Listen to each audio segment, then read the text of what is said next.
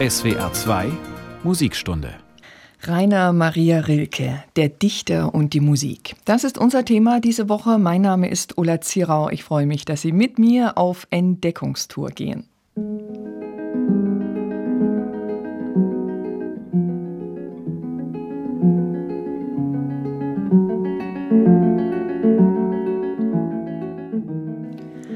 Rainer Maria Rilke, ein Rastloser, ein ewig Suchender, ständig von Frauen umgeben, oft verliebt, meist vermutlich in sich selbst, immer leidend.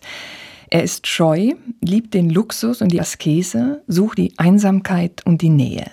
Er lebt ohne festen Wohnsitz, auf Kosten seiner Mäzene, mal hier, mal da, meist in einer fernen eigenen Welt. Und er schreibt, immer schreibt und schreibt. Unendlich viele Briefe, mehr als 8000 sind bisher veröffentlicht. Er schreibt Erzählungen, einen Roman und geniale Gedichte.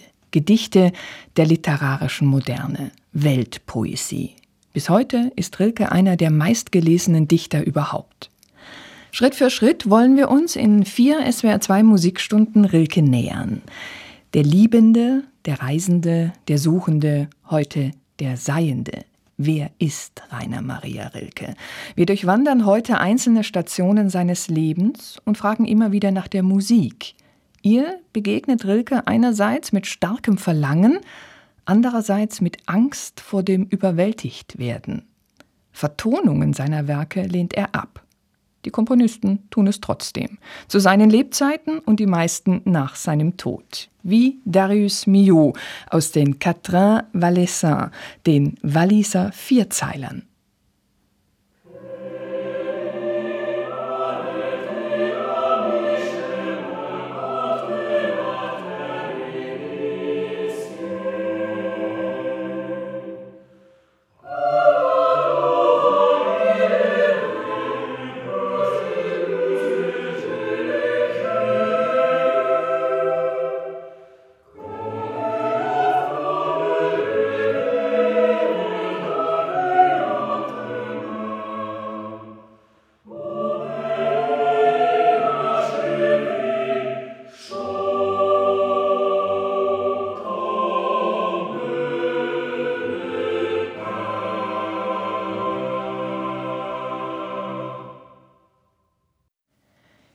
Soll ich meine Seele halten, dass sie nicht an deine rührt?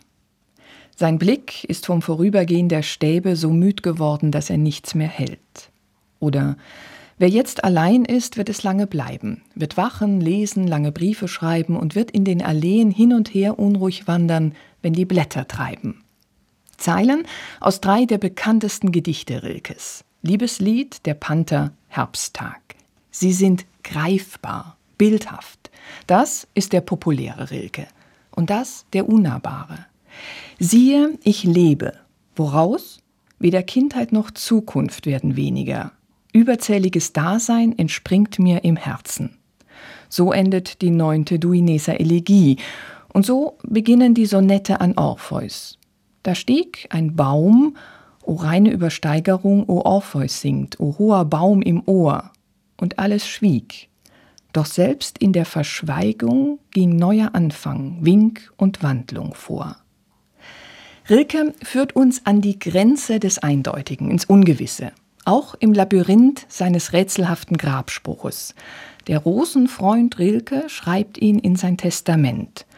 Rose, o reiner Widerspruch, Lust, niemandes Schlaf zu sein unter so viel Liedern. Noch heute wird er neu gedeutet und erklärt. Auch das ein Vermächtnis Rilkes. Die Herausforderung des Unbegreiflichen, die Faszination des Abgründigen.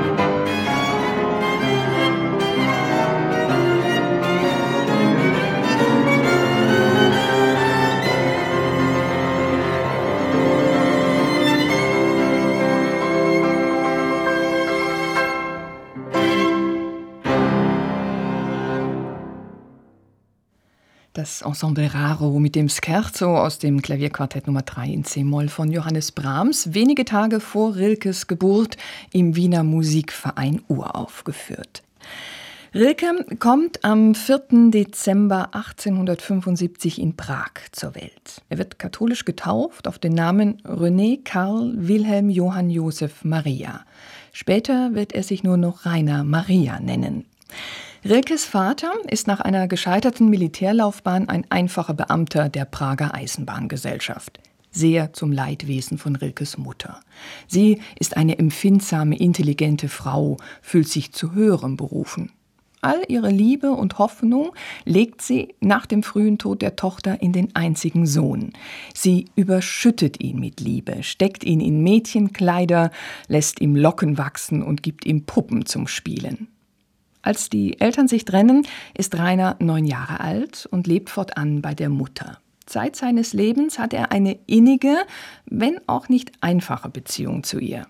Fia Rilke neigt zum Okkultismus. Sie flieht in eine übertriebene Frömmigkeit als Ersatz für die gescheiterte Ehe, als Ersatz für die tote Tochter und den Sohn, der doch kein Mädchen geworden ist. In der Kadettenanstalt wird Rilke wegen seiner Rüschenwäsche ausgelacht. Es wäre jetzt sicher zu einfach, würde man jetzt behaupten, der mädchenhafte Start ins Leben wäre Grund für Rilkes Zartheit, für sein schwieriges Verhältnis zu Frauen. Nein, da ist mehr. Auffallend sind Rilkes feminine Züge. Der Kunstsammler Harry Graf Kessler beschreibt das Ehepaar Rilke, Rilke heiratet später die Bildhauerin Clara Westhoff, Abends kamen Rilkes zu Tisch. Sie hat etwas Großes und Einfaches, Willensstarkes, fast Männliches. Er erscheint wie der femininere von beiden. Wenn er beim Sprechen zusammengekauert mit überschlagenen Beinen und Armen auf seinem Stuhl sitzt, hat man von seinem dünnen Körper und seiner leisen, immer fast bittend klingenden Stimme einen Eindruck wie von einem unschönen jungen Mädchen. Harry Graf Kessler über Rilke.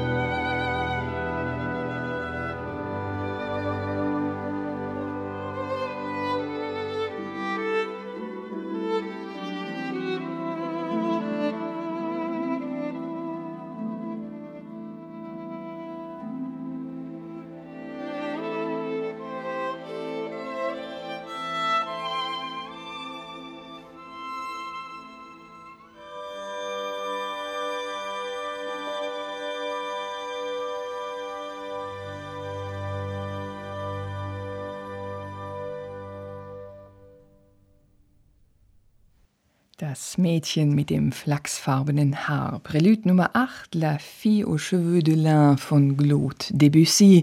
Hier in der Orchesterfassung mit Joshua Bell und der Academy of St. Martin in the Fields unter der Leitung von Michael Stern. Rilkes Weg in ein geordnetes Leben läuft eigentlich von Anfang an schief.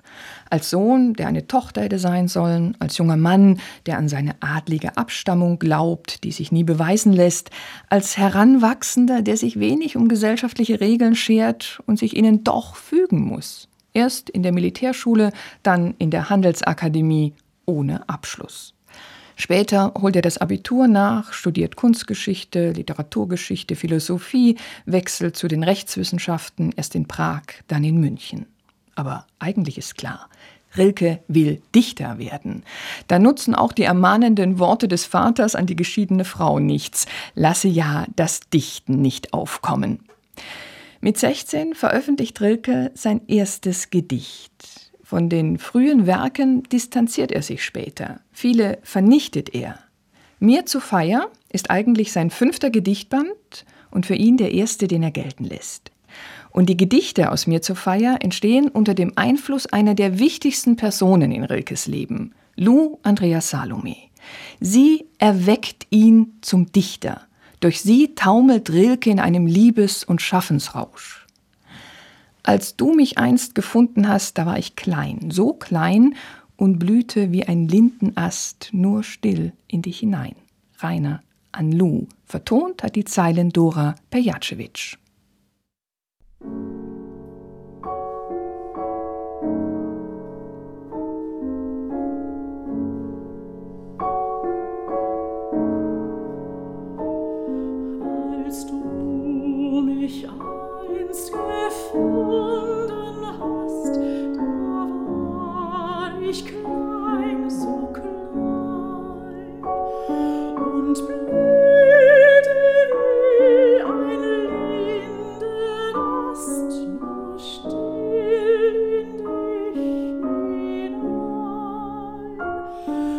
Pejacevic.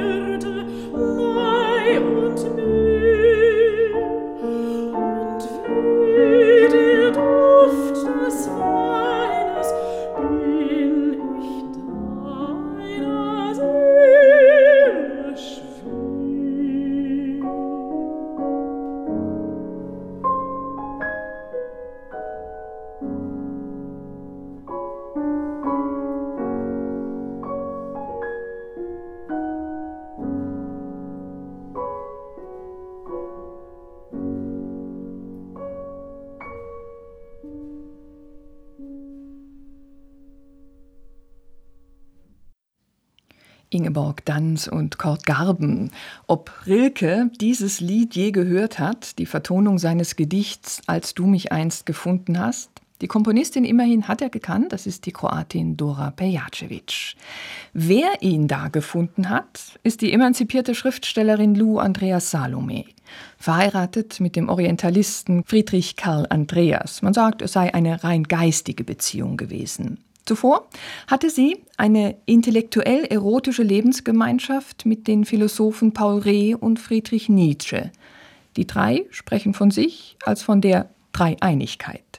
Beide Männer verlieben sich in Lou und machen ihr einen Heiratsantrag. Beide lehnt sie ab und entscheidet sich dann für die Ehe mit dem 15 Jahre älteren Andreas.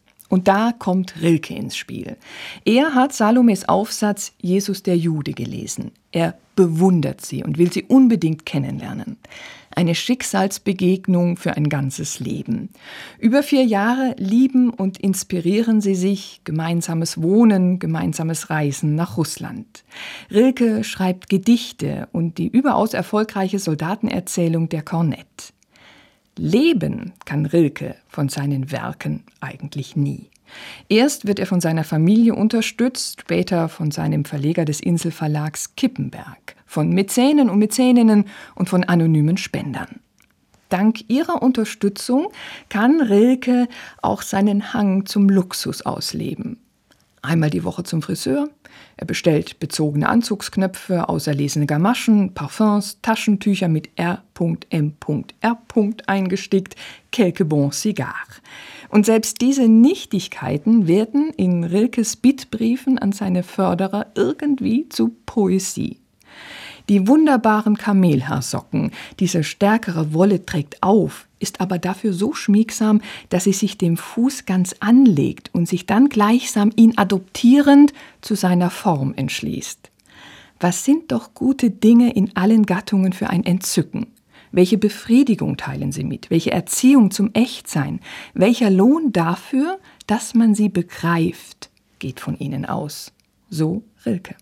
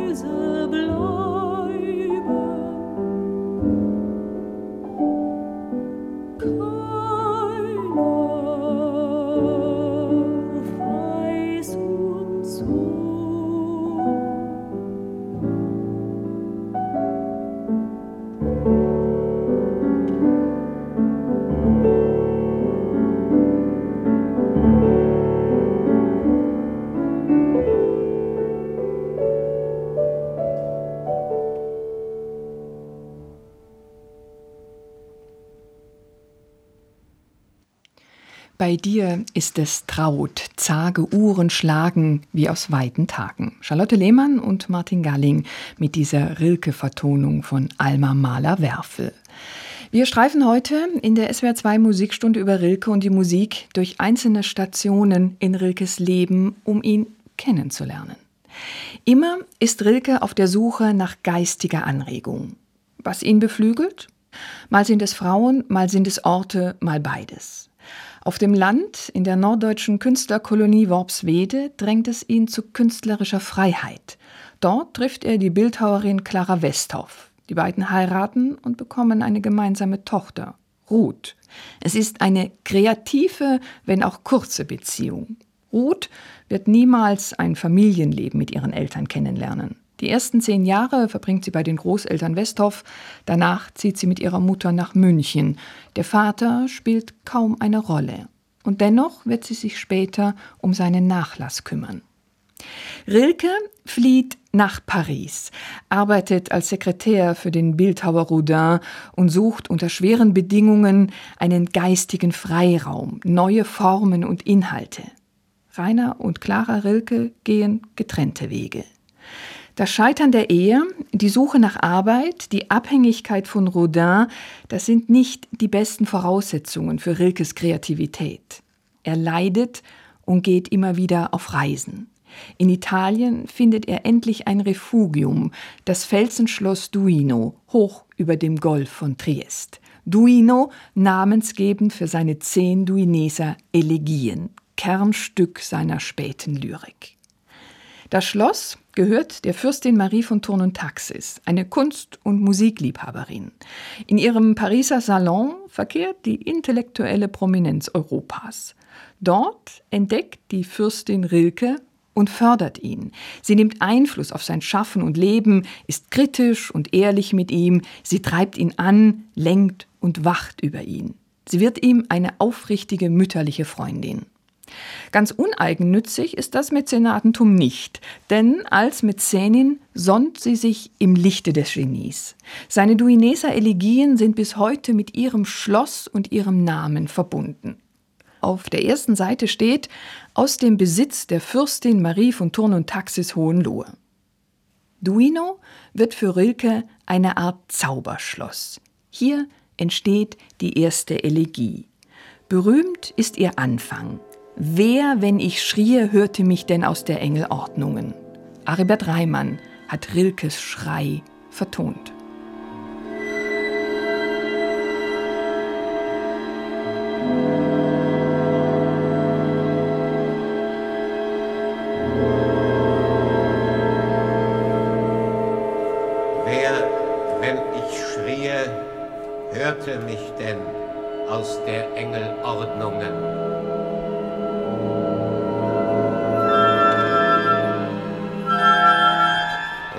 Gesetzt selbst, es nähme einer mich plötzlich ans Herz. Ich verginge von seinem stärkeren Dasein.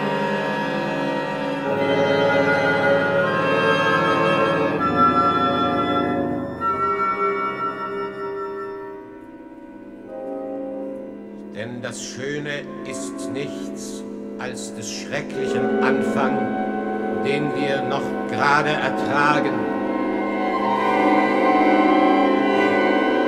Wir bewundern es so, weil es gelassen verschmäht, uns zu zerstören. Ein jeder Engel ist schrecklich.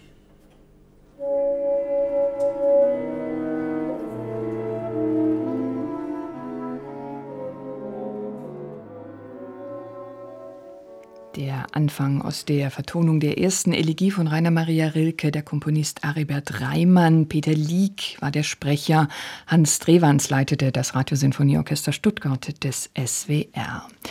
Wir nähern uns in der SWR 2 Musikstunde Rilke in einzelnen Lebensstationen. Januar 1912 die erste Duineser Elegie ist entstanden. Wenige Monate später zieht Rilke weiter nach Spanien, nach Frankreich, quer durch Deutschland, immer wieder schicksalhafte Begegnungen mit Frauen, lieben und trennen. Was für Monate waren das? Zurückschauen ist arg, vorwärtsschauen nicht heiter, resümiert Rilke. 1915 dann ein Unglücksjahr.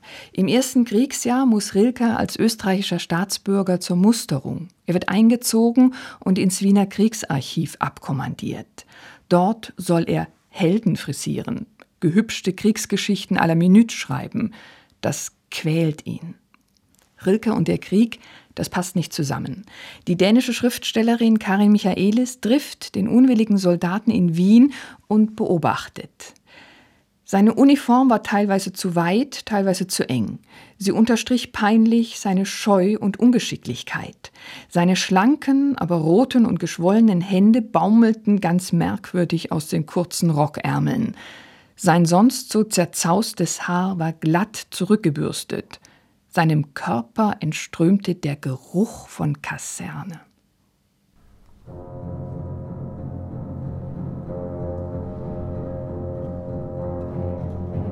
Reit, reit, reit. Durch den Tag, durch die Nacht, durch den Tag. Reit, reit, reit. Und der Mut ist so müde geworden und die Sehnsucht so groß.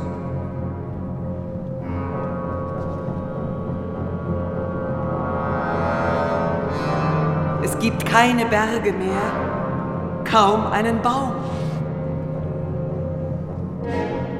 Nichts wagt aufzustehen. Fremde Hütten hocken durstig an versumpften Brunnen. Nirgends ein Turm.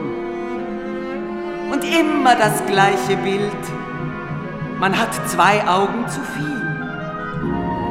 Nur in der Nacht, manchmal, glaubt man den Weg zu kennen. Vielleicht kehren wir nächtens immer wieder das Stück zurück, das wir in der fremden Sonne mühsam gewonnen haben.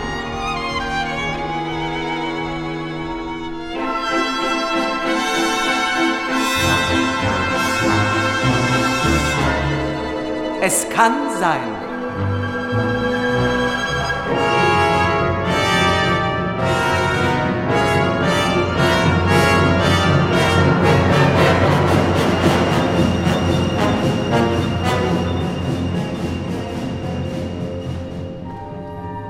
Die Sonne ist schwer, wie bei uns tief im Sommer. Aber wir haben im Sommer Abschied genommen.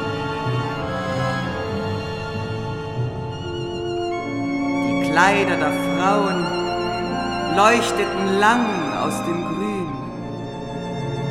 Und nun reiten wir lang.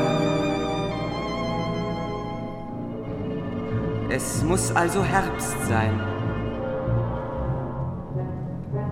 Wenigstens dort, wo traurige Frauen von uns wissen.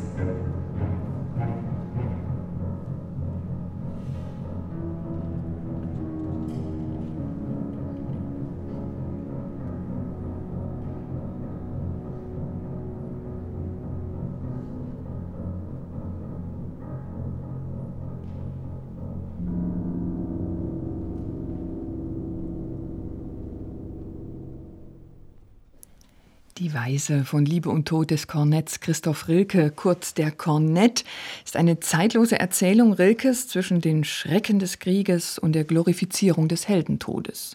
Schon zu Lebzeiten Rilkes sehr populär und vertont von Casimir von Pastori, später noch von Franck Martin und von Viktor Ullmann. Und daraus war das eben der Anfang mit Erika Pluha und der Tschechischen Philharmonie unter der Leitung von Gerd Albrecht. Den Ersten Weltkrieg also erlebt Rilke in Wien. Die Ereignisse liegen bleiern auf ihm. Man muss auf viel Zeit, Not und Finsternis gefasst sein, befürchtet er, und ist doch mitten im Leben. Er trifft sich in Wien mit Schriftstellern, mit Hoffmannsthal, besucht Konzerte, Schönbergs Gurelieder und sitzt mit Literaten in Kaffeehäusern. Der kluge Beobachter Harry Graf Kessler notiert in sein Tagebuch, Rilke las mir seine Elegien vor, die beiden aus Duino.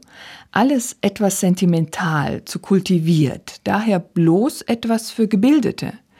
Aber im Grunde unter dieser Oberfläche grandios und grandios orchestriert. Auch Eino Johanna Rautavaara, einer der bedeutendsten modernen finnischen Komponisten, hat Rilkes erste Elegie vertont für gemischten Chor.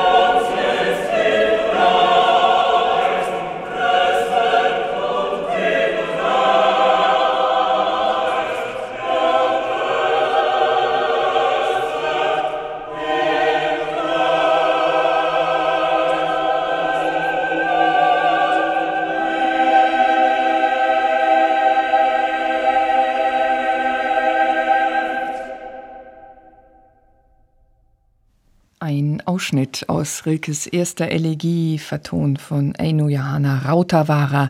Erik Eriksson leitete den Kammerchor Accentus. Nach dem Krieg zweifelt Rilke an Europa. Zu viel Blut klebe am Boden. Mit Abscheu wendet er sich von Deutschland ab. Dieser aufgeputzte kaiserliche Popanz, es gibt nichts, wozu ich leidenschaftlicheren Gegensatz stünde als dieses Reich. An die Schweizer Freundin Nanny Wunderli Volkert schreibt Rilke, Ach, Cher, wie hasse ich dieses Volk. Welches Unwesen. Niemand wird je behaupten können, dass ich seine Sprache schreibe. Tatsächlich kehrt Rilke nie mehr nach Deutschland zurück. Russland bleibt sein idealisierter Sehnsuchtsort, Paris eine Wahlheimat, Italien ein kreatives Intermezzo und am Ende wird die Schweiz Zufluchtsort. Aber eigentlich kommt Rilke nie irgendwo richtig an. Das Einzige, was er braucht, sind seine Musen, oft Künstlerinnen, Musikerinnen. Immer wieder spürt Rilke ein starkes Verlangen nach der Musik, hat aber zugleich Angst vor ihrer emotionalen Kraft. Musik ist für Rilke Verführungskunst. Aber sind das seine Gedichte nicht auch? Die Musen auf der einen Seite, die Geldgeber auf der anderen. Sie gewähren den nötigen Freiraum.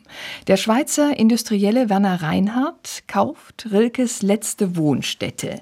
Einen mittelalterlichen Turm, das Château de Museau, die Schweizer sagen auch Muzotte, hoch über der Stadt Sierre im Wallis. Reinhardt ist Teilhaber der Firma Volkert, ein bedeutendes Schweizer Kolonialwarenunternehmen.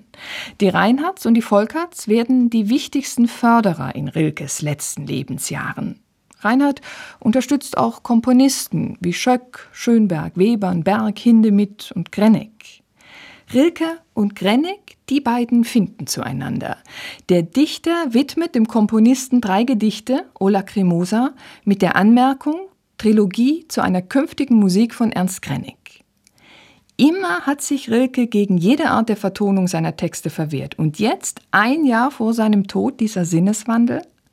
Rilke liefert einen Text zur Musik und gibt ihr Raum und ein Tempo, wenn er schreibt, langsame Atmung, deren Eile wir sind.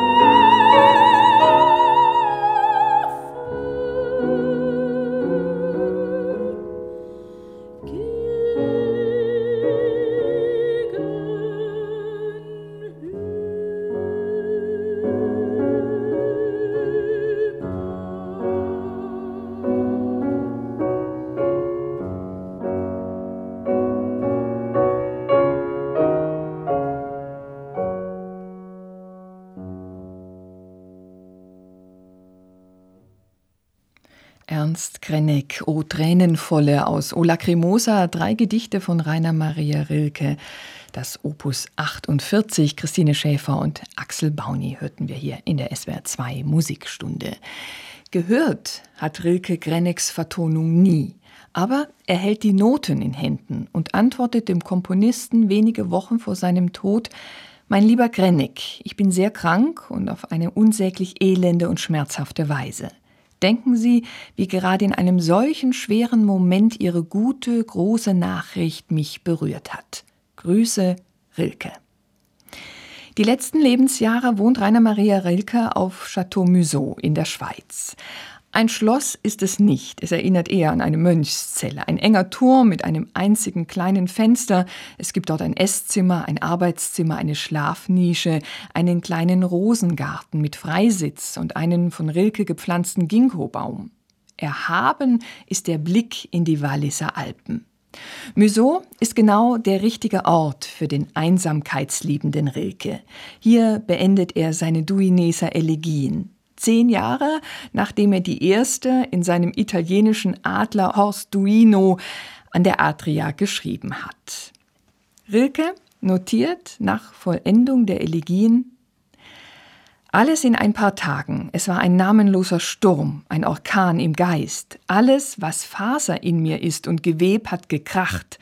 An Essen war nie zu denken. Gott weiß, wer mich genährt hat. Aber nun ist's ist, ist. Amen. In seinen letzten zwei Jahren schwebt Rilke zwischen Liebe und Leid. Er ist an einer aggressiven, unheilbaren Leukämie erkrankt. Er selbst kennt die Diagnose nicht. Seine Vertraute, Nanny Wunderli Volkert, informiert die engsten Freunde. Rilke sei gravement malade. Vor ein paar Wochen hat er sich in seinem Garten an seinen geliebten Rosen verletzt. Die Wunde heilt nicht, entzündet sich, eitert. Rilke hat beide Hände verbunden. Niemand darf ihn mehr besuchen. Er duldet nur die Freundin Nanny Wunderlich Volkert um sich. Und er bittet sie, helfen Sie mir zu meinem Tod. Ich will nicht den Tod der Ärzte, ich will meine Freiheit haben. Christlichen Beistand lehnt Rilke ab, weil der Bewegung meiner Seele aufs Offene zu wäre jeder geistliche Zwischenhändler kränkend und zuwider. Der Tod ist groß, wir sind die Seinen, lachenden Munds. Wenn wir uns mitten im Leben meinen, wagt er zu weinen mitten in uns. Mitri Schostakowitsch hat diese Zeilen Rilkes in russischer Übersetzung im Schlussstück seiner 14. Sinfonie vertont.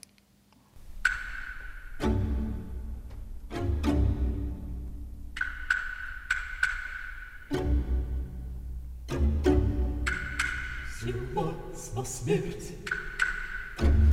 Она настроит и счастье час.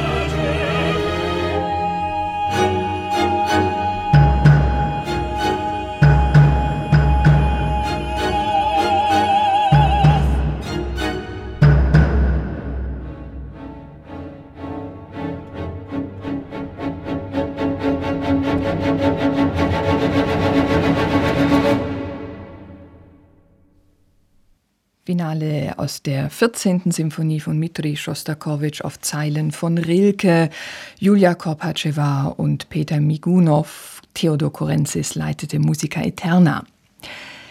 Rilke stirbt am 29. Dezember 1926 um 3.30 Uhr. Seine letzte Ruhestätte findet er auf dem Friedhof von Raron, französisch Rarogne, so wie er es sich gewünscht hat.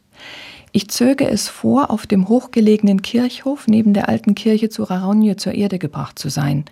Seine Einfriedung gehört zu den ersten Plätzen, von denen aus ich Wind und Licht dieser Landschaft empfangen habe, zusammen mit allen den Versprechungen, die sie mir mit und in Museau später sollte verwirklichen helfen.